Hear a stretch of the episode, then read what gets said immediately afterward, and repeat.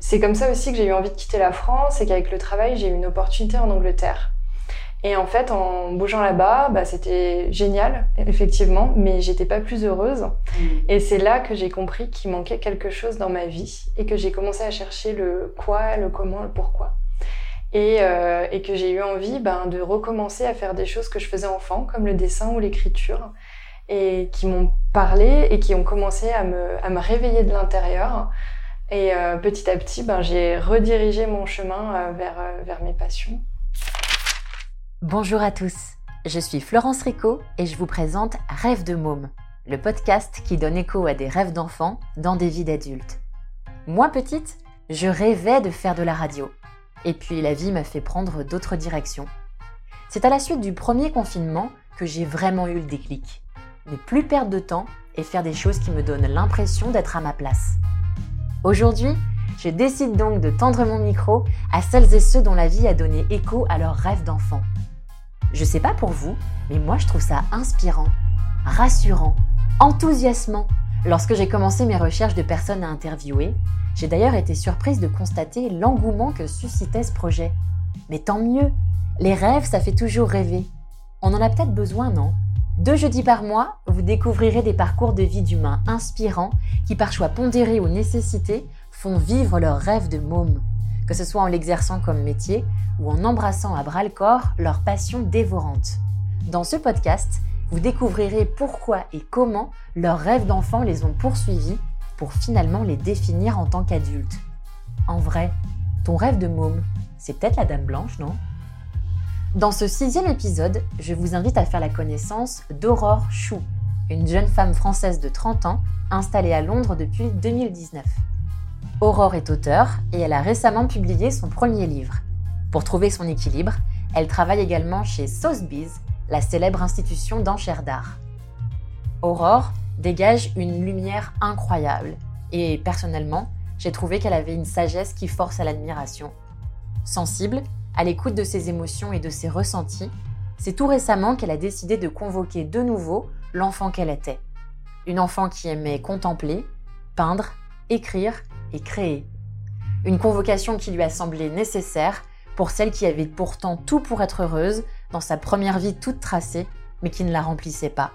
Petit à petit, Aurore a repris les rênes de sa destinée et a décidé de s'écouter. Je vous laisse découvrir son histoire plus qu'inspirante et vous laisser bercer par sa voix. Bonne écoute Épisode 6 Aurore. Oh, raconte-moi ce rêve. Allez, je veux tout savoir. À votre place, je me méfierais des rêves. Des fois, ça se réalise. Depuis toujours, dans tes rêves. C'est comme ça que ça a commencé. Salut Aurore. Salut. Bonjour, bienvenue dans ce podcast Rêve de mots. Donc tu le sais, on va parler de tes rêves d'enfant et on va se demander si, comme je viens de te le dire, en fait, euh, il y a des réminiscences dans ta vie d'adulte et à voir si justement euh, tes rêves d'enfant euh, ont de l'écho dans ta vie d'adulte. On va commencer avec une question assez simple et généraliste. Je te demandais de te présenter tout simplement. Donc ton prénom n'est plus un secret, euh, comment tu t'appelles, l'âge que tu as, ce que tu fais dans la vie et où est-ce que tu vis. Alors, bonjour, merci de m'avoir invitée. Je m'appelle Aurore, j'ai 30 ans, je vis à Londres depuis 3 ans maintenant et je suis originaire des Alpes. Euh, j'ai bougé à Londres pour le travail. Initialement, j'ai bougé dans le nord de l'Angleterre, à Leeds.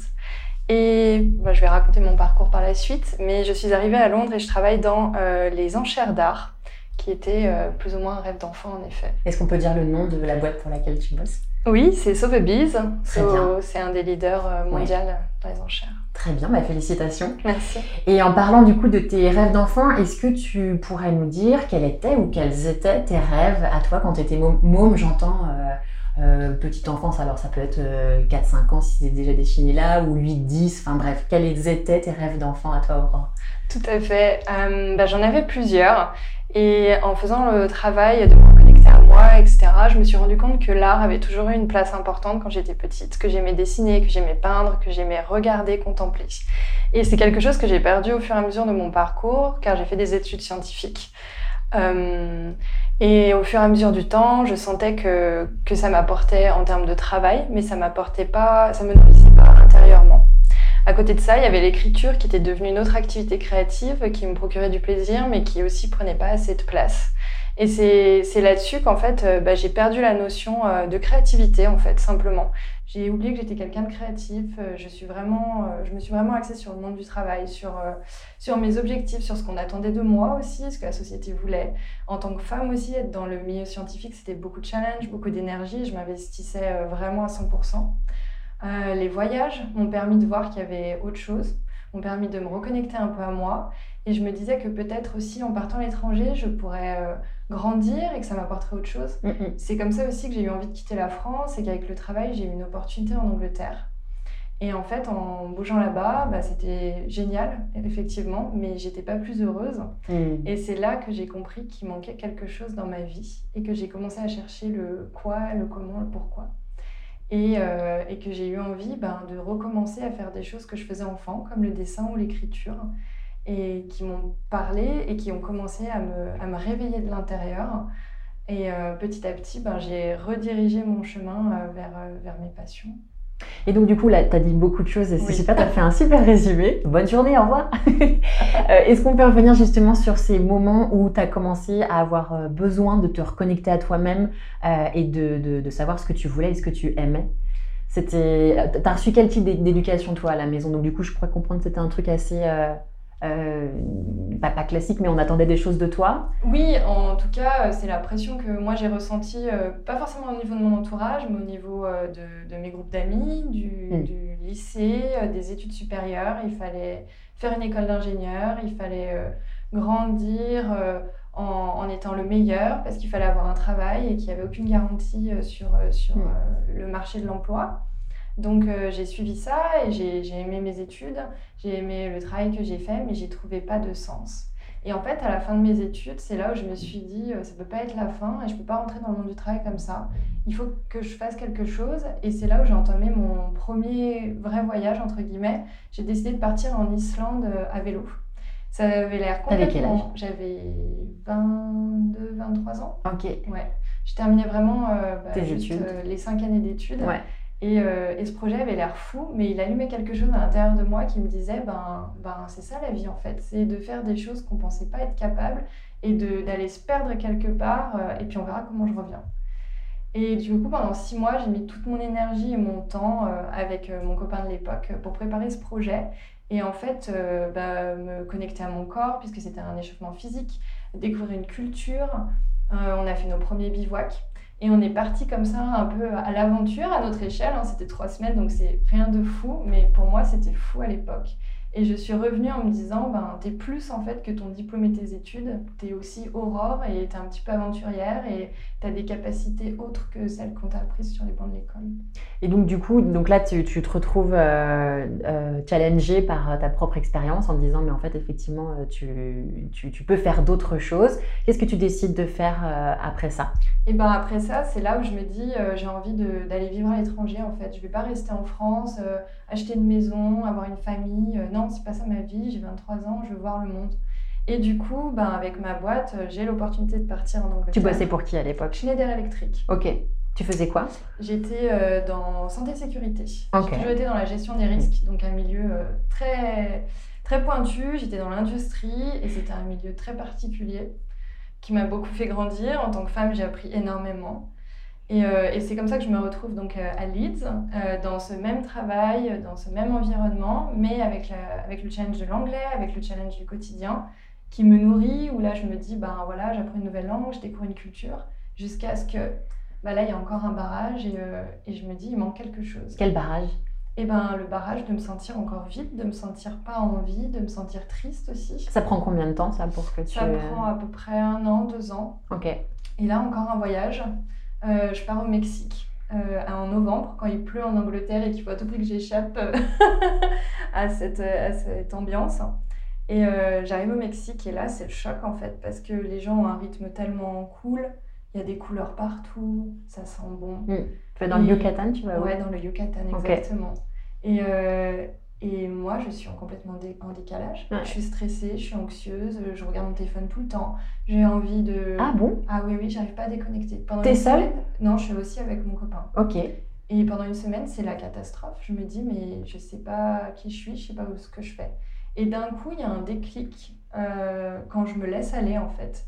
Je, je décide de, de lâcher mon téléphone, de lâcher ce que je connais et juste de me laisser porter. De pas faire de plan sur qu'est-ce qu'on fera demain. Et ça vient comment ça? C'est quand, quand, tu, tu te constates toi-même trop anxieuse et tu te dis, mais en fait là je vais, je vais pas bien. Et là du coup tu te reconnectes à toi et tu te. Complètement, en fait, je prends conscience du poids que je me mets sur les épaules et de comme je suis pas heureuse, en fait. Mm. Et de cette anxiété qui grandissait et dont, qui était mon quotidien, en fait, euh, dans ma vie de tous les jours.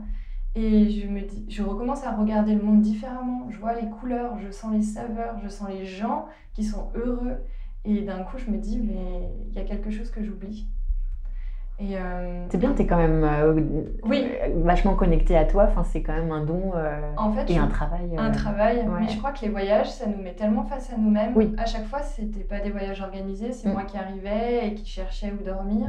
Et c'est une- un stress aussi. Oui. Mais le fait de se sentir, comment dire, pas seul, mais face à soi-même, de devoir Ouais. être vulnérable. Et puis déraciner, Déraciner. euh, sortir de sa zone de confort complètement. Ah oui, totalement. Complètement. Et ben, ça te demande de revenir chercher au fond de toi, bah, qu'est-ce qui est vrai? Je pense que les voyages sont, ont été initiatiques pour moi en tout cas.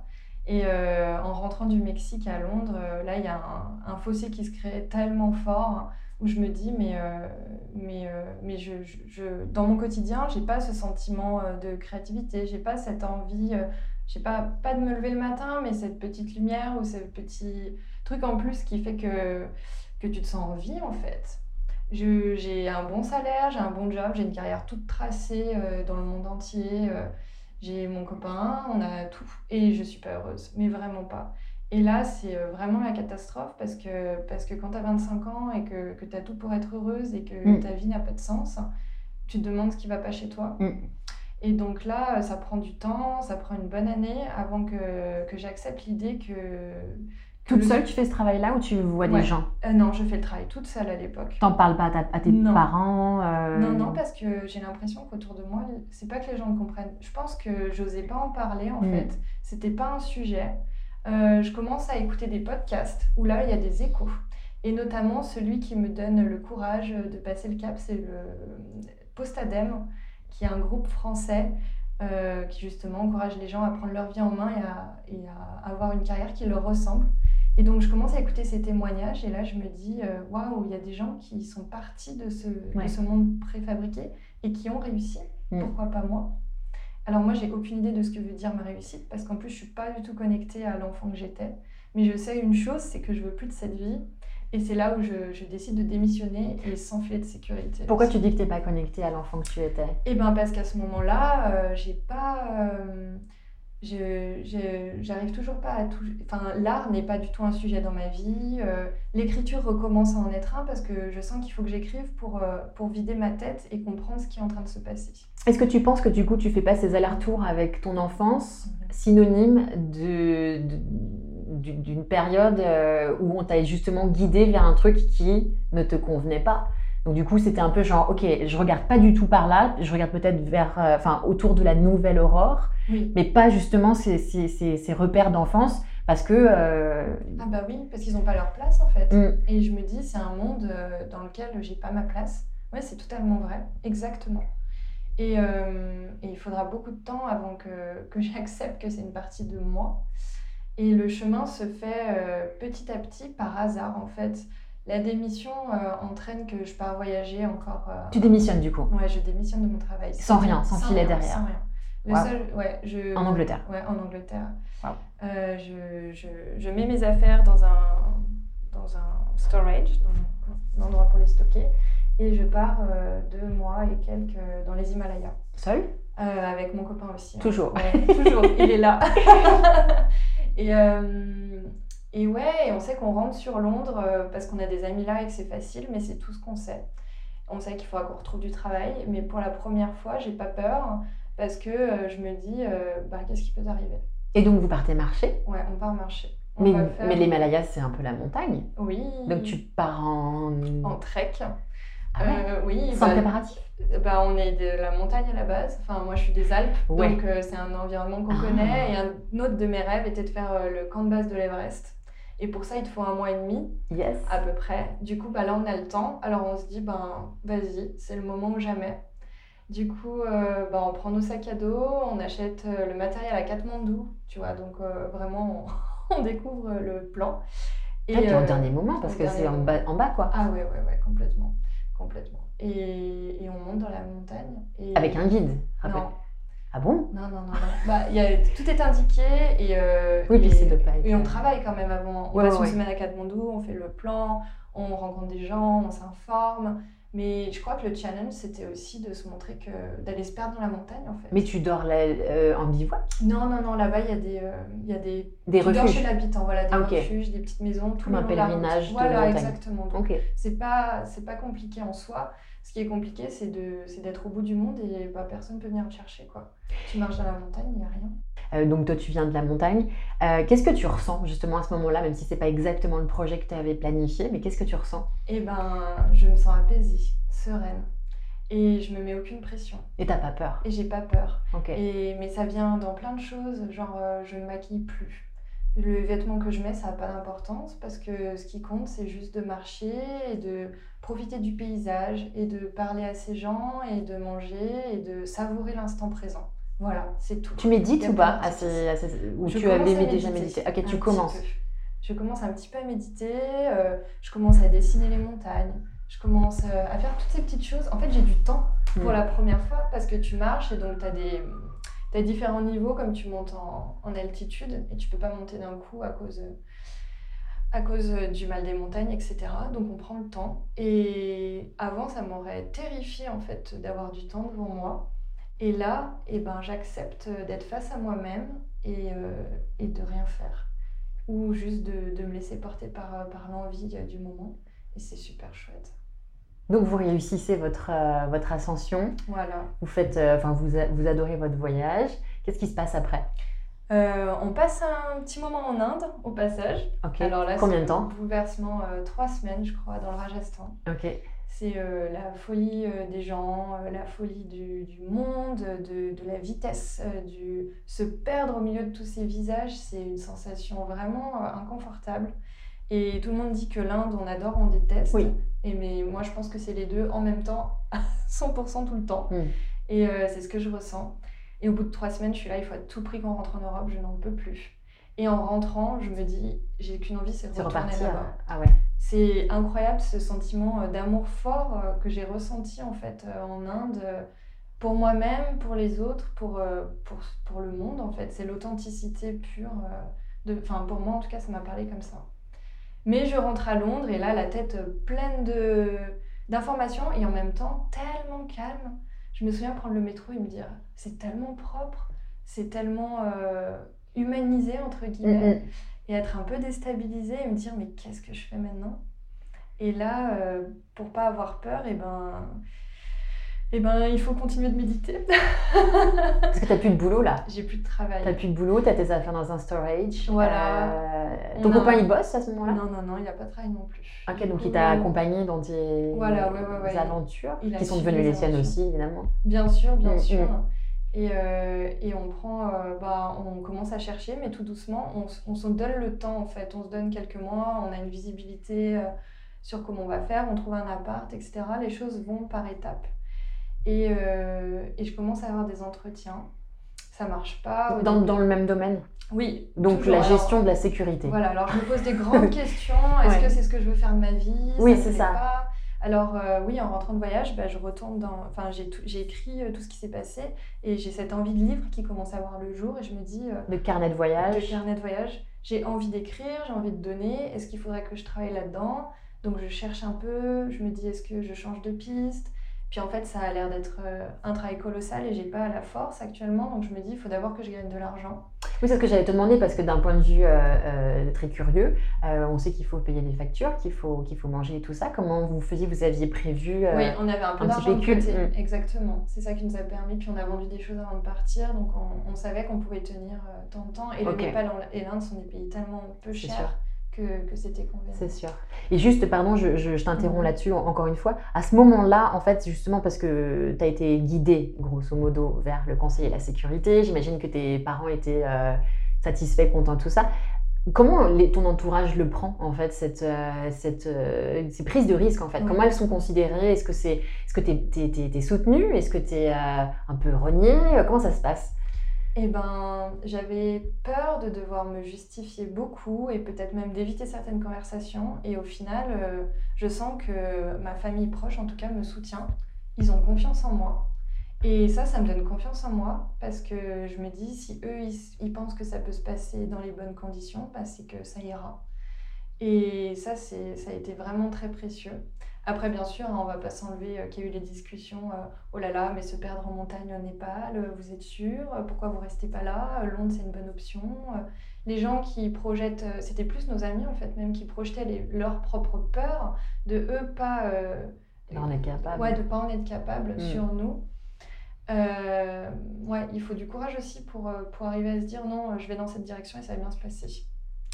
Et c'est vrai que quand on rentre, qu'on n'a pas de travail, qu'on voit que la vie des autres a continué et que nous, ben, on a vécu cette expérience incroyable, mais qu'il faut se remettre dans le schéma, Mm, mm. c'est pas évident. Eh oui. C'est là où, euh, où on se pose des questions, où on stresse et, et, euh, et je pense que.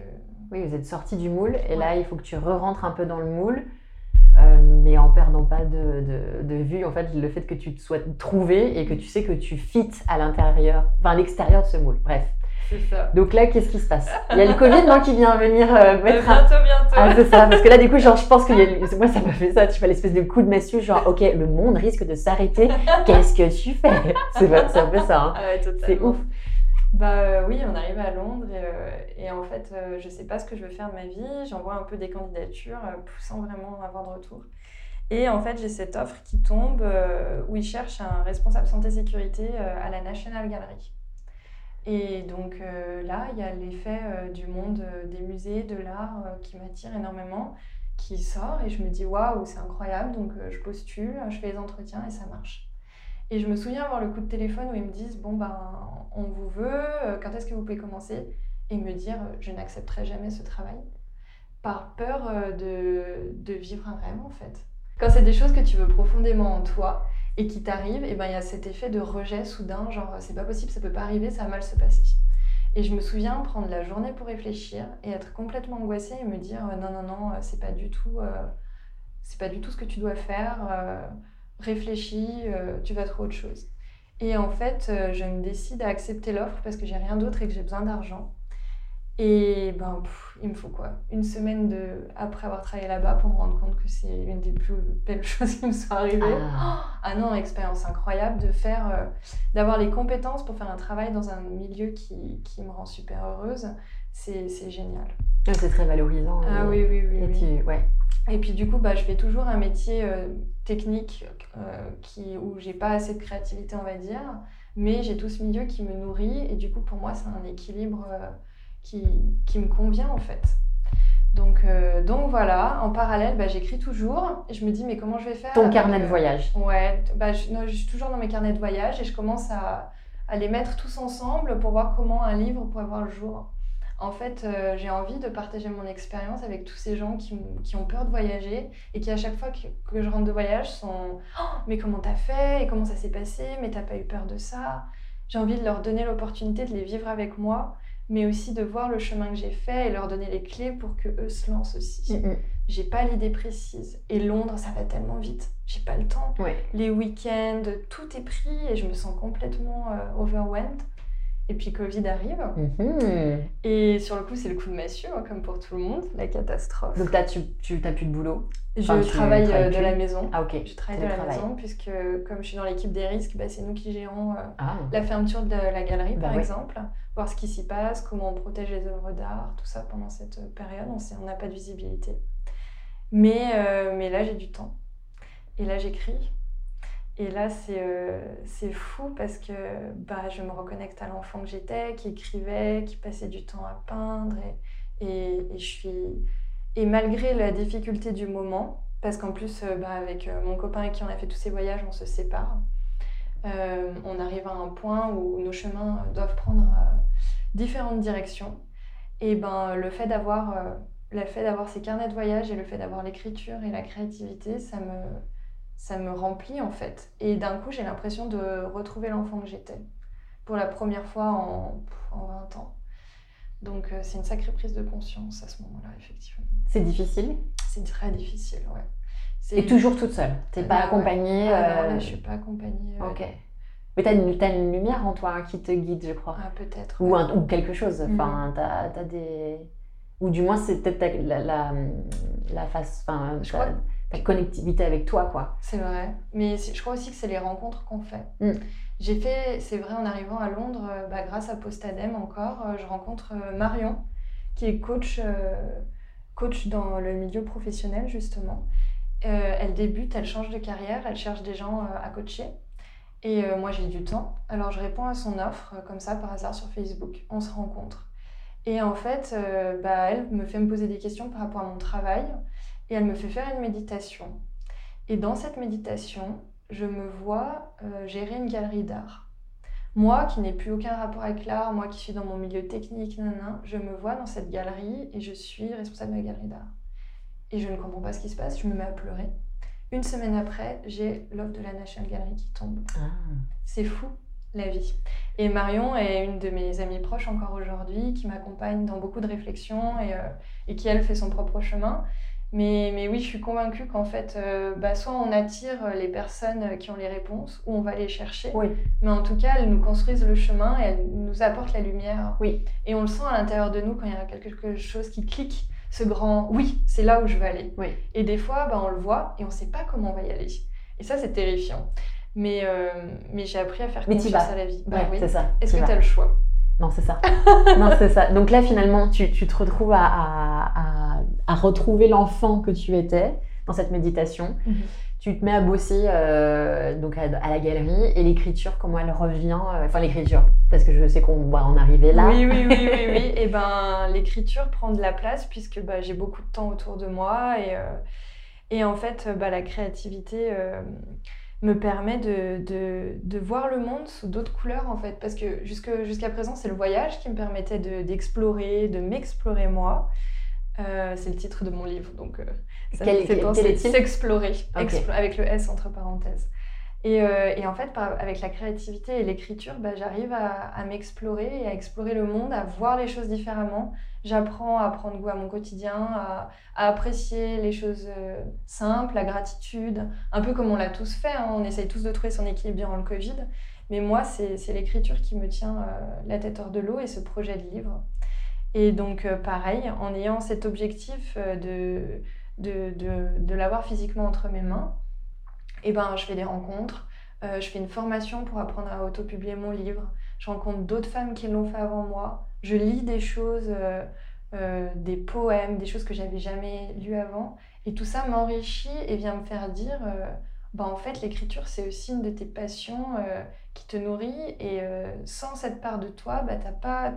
En fait, grâce à l'écriture, j'arrive à, à comprendre ce qui se passe aussi dans ma tête, à, à soulager mon cœur quand je, suis parfois un peu anxieuse dans, tous ces schémas de vie, etc. Et moi, pour moi, l'écriture, c'est vraiment un, état méditatif, mais aussi pour soulager, pour dire toutes ces choses qu'on n'a pas forcément envie de dire à voix haute, pour euh, soulager la colère, pour... euh, Oui, j'ai noirci des pages durant le Covid, d'incompréhension aussi. Mais... euh, Et ouais, et en fait...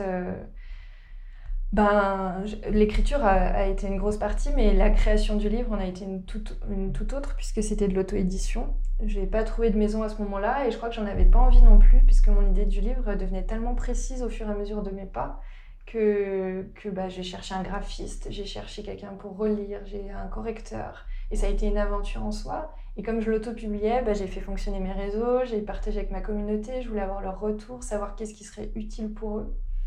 Et j'ai créé un petit mouvement autour de moi qui m'a fait, euh, qui m'a donné de la vie durant le Covid où j'étais un peu, un peu plus euh, sur moi-même. Et ouais, super aventure. Ah, génial. Donc là, c'est donc via Marion, en Mhm. fait, euh, la médecine de méditation et son coaching. Elle t'a accompagnée, du coup, tout au long du, du processus Euh, plus long, elle a été un peu plus en recul là-dessus. J'ai trouvé une autre coach à ce moment-là euh, pour le livre parce que j'avais besoin de quelqu'un qui était plus euh, Spécialisée en création littéraire. Exactement. Donc euh, c'est Faustine Croquison. Qui est une auteure en France et qui elle aussi a commencé à autopublier ses livres, qui maintenant a, a publié le dernier en maison d'édition. Enfin bon, elle a un autre chemin. Et euh, c'est avec elle que je participe aujourd'hui à un mentorat euh, de femmes Euh, bah, Il y a un homme aussi dans le mentorat. Oui, mais qui est tourné vers le, je sais pas si c'est l'entrepreneuriat, mais c'est plus comment réaligner en fait euh, notre vie en tant que professionnel, notre vie personnelle et notre euh, un peu la spiritualité en fait. Comment retrouver de l'équilibre, comment rêver sa vie, parce que moi aujourd'hui je travaille dans l'art, j'écris à côté. Et puis, et puis il y a tout le reste, la famille, les amis, le couple, etc. Donc euh, c'est un peu réaligner et créer sa vie à son image. Qu'est-ce qui nous anime profondément, qui fait que, que ben, on a de l'énergie pour aller de l'avant et construire les prochains rêves un peu. Comment ça se passe, euh, l'auto-édition? L'auto-édition. Donc, comme tu dis, tu as cherché tes, Oui, partenaires oui, oui. euh, de création. Eh ben, c'est un monde euh, dont on parle pas assez déjà. Parce que moi, je trouve que c'est, ça a été fabuleux comme aventure. Vraiment, au départ, j'étais très négative sur le sujet. J'avais peur que ça coûte beaucoup d'argent. Je trouvais que, que j'avancerais jamais, que j'aurais jamais de visibilité. Et en fait, euh, bah, grâce à la formation, déjà, j'ai compris que j'étais pas toute seule, qu'il y avait des gens qui l'avaient fait. Mm. Et que, que tout ce qui était législatif, c'était pas si compliqué à comprendre. Que c'était pas non plus beaucoup d'argent, parce qu'en fait, je commande à la demande mes livres. Euh, Tu et peux donner une- un chiffre, à peu près de combien j'en ai vendu Dans- Non, non, de, ah, de de- l'investissement. L'investissement, Mm. euh, au total, je crois que j'en ai eu pour à peu près 1000, euh, 1000 euros. Ok. Ouais. Mais parce que bah, j'ai payé un correcteur, parce que j'ai pris euh, voilà, des services. ouais, ouais. Mais j'ai aussi la chance d'avoir des amis euh, incroyables. J'ai quelqu'un qui m'a fait la couverture du livre. J'ai une copine photographe qui m'a fait des photos. Et en fait, ça a été vraiment un projet communautaire. Moi, j'ai senti les gens, que ça leur parlait mon livre, qu'ils avaient envie de m'aider et, euh, et qu'on l'a créé ensemble, en fait. Et donc c'est un, livre qui parle donc de ton histoire et qui euh, va éclairer les, les, les, enfin, les gens en fait de leur possibilité de vivre un, un truc similaire. Tu que c'était sur le développement personnel. Oui, c'est un livre de développement personnel basé sur euh, quatre de mes voyages. Donc il y a l'Islande à vélo, la Thaïlande en dernière minute, le Mexique euh, pour la fête des morts c'était, et euh, l'Afrique du Sud que j'ai fait en train. Et du coup, dans chaque voyage, j'emmène le lecteur découvrir le pays avec moi, ce que j'ai vécu, les émotions que j'ai ressenties, euh, euh, les doutes, les peurs, euh, mais aussi les moments de joie et les, les, richesses insoupçonnées du voyage, dirons-nous. Et ensuite, il y a la partie plus introspection, où comment le voyage m'a fait grandir, qu'est-ce que j'ai appris, et les clés. Je- J'explique ce que j'avais dans mon sac à dos, par exemple. Je donne des recettes de cuisine. J'avais vraiment envie que le livre soit un peu sensoriel, basé sur les cinq sens, en fait. Mm. Qu'on s'immerge et qu'on en ressorte un petit peu plus léger, et peut-être avec quelques, quelques rêves qu'on a envie d'accomplir. Qu'est-ce que tu, tu dirais toi à la, à la Aurore petite aujourd'hui? Mm. Tu lui dirais quoi? Ouais, je lui dirais, t'inquiète pas, ça va bien se passer. Ok. Et tes parents, ils l'ont, ils l'ont, comment ils, ils ont accepté au final ton parcours qui paraît atypique par rapport à ce que eux ils t'ont entre guillemets enseigné? Ah bah ils sont super fiers. Ils sont vraiment heureux. Ils te le disent Ah oui oui ils le disent. Euh, Je pense que je pense qu'ils s'attendaient pas à ce que je fasse tout ça. Ils sont heureux de voir que que j'ai le courage de vivre la vie que j'ai envie, je crois. Et, euh, et oui, ils m'accompagnent. J'ai beaucoup de chance. T'as des frères et sœurs? Ouais, j'ai deux sœurs qui sont plus jeunes que moi. et qui donc j'imagine ont- sont inspirés par ton, par ton parcours. Faudrait leur poser la question, mais oui, bien sûr. Elles, sont, euh, elles ont aussi des, des personnalités. euh, elles savent où elles ont envie d'aller. C'est chouette. Donc c'est super. C'est super chouette. Mm. Tu vas le, le- il, est, il est en français ton, ton, ton Tout bouquin. à fait. Tu m'enverras évidemment le, le lien et le titre et tout ça. Tu penses le traduire? J'aimerais beaucoup le traduire. J'ai cherché un traducteur, mais j'ai pas encore trouvé le bon contact. Donc euh, je fais un appel aux candidatures s'il y a des volontaires. Trop bien. Et dernière question, est-ce que tu penses, comme je te l'ai posé tout à l'heure, euh, que ce qu'on était enfant ou ce dont on rêvait enfant nous poursuit inévitablement? Ah, moi, j'en suis convaincue. J'aurais, je pouvais pas tourner les yeux à un moment donné. Euh, Je savais qu'il y avait une vérité que je me cachais et que c'était pour ça que j'étais pas heureuse. Et, euh, et moi, j'encourage tout le monde à s'écouter. Je sais que c'est pas toujours facile, on n'a pas toujours les mêmes chances, mais je pense qu'on a tous la possibilité de se créer la vie dont on a envie si euh, vraiment on se donne les moyens. Et que ça, ça se- ce dont on a envie finalement, ça se dessine, enfin, où nos grands traits de personnalité se dessinent euh, quand même relativement tôt. Ah oui, complètement, bien sûr. Tu vas continuer d'écrire Oui, j'ai le deuxième en préparation. Est-ce que tu envisages d'avoir ta propre galerie toi aussi? Ben, je ne sais pas, c'est pas à l'ordre du jour, mais qui sait? Ça, On c'est un truc, euh, enfin, j'ose me, me permettre cette question, ça reste un truc alimentaire, mais qui te fait extrêmement plaisir. Oui, oui, oui. Mais- J'aime beaucoup mon travail. Ouais, Je sais pas si je voudrais être écrivain à plein temps, par exemple. Ah ouais. En fait, c'est ça, j'ai besoin des deux pour me sentir complète. c'est chouette. Donc, euh, on verra où la vie me porte. Trop bien. Merci beaucoup, Aurore, pour ta participation. Je te dis à très bientôt. Et voilà, quelle joie d'avoir pu recueillir son témoignage. En conclusion, écoutez-vous et donnez-vous les moyens de créer la vie qui vous ressemble. C'est pas la première fois qu'on vous le dit ici, mais je crois qu'Aurore a posé des mots très justes sur l'alignement nécessaire que nous devons atteindre pour nous sentir bien. Peut-être que l'une des clés se trouve justement dans la reconnexion avec son enfant intérieur, dans son écoute et dans son apaisement. Je vous glisse en commentaire le lien qui vous permettra de vous procurer le livre d'Aurore. Si cet épisode vous a plu, n'hésitez pas à le partager au maximum autour de vous et à lui attribuer autant d'étoiles que vous pourrez sur les plateformes de diffusion. Peut-être que vous ne le savez pas, mais je suis toujours à l'affût de recueillir de nouvelles histoires de rêves de môme. Alors, si vous-même avez envie de témoigner dans ce podcast, écrivez-moi ou partagez mon profil à des personnes qui pourraient elles aussi raconter leur histoire. Je vous donne rendez-vous très prochainement dans un autre épisode de Rêve de Môme, et d'ici là, prenez soin de l'enfant que vous êtes resté. Euh, voilà. À tout à l'heure. Je t'aime. Au revoir.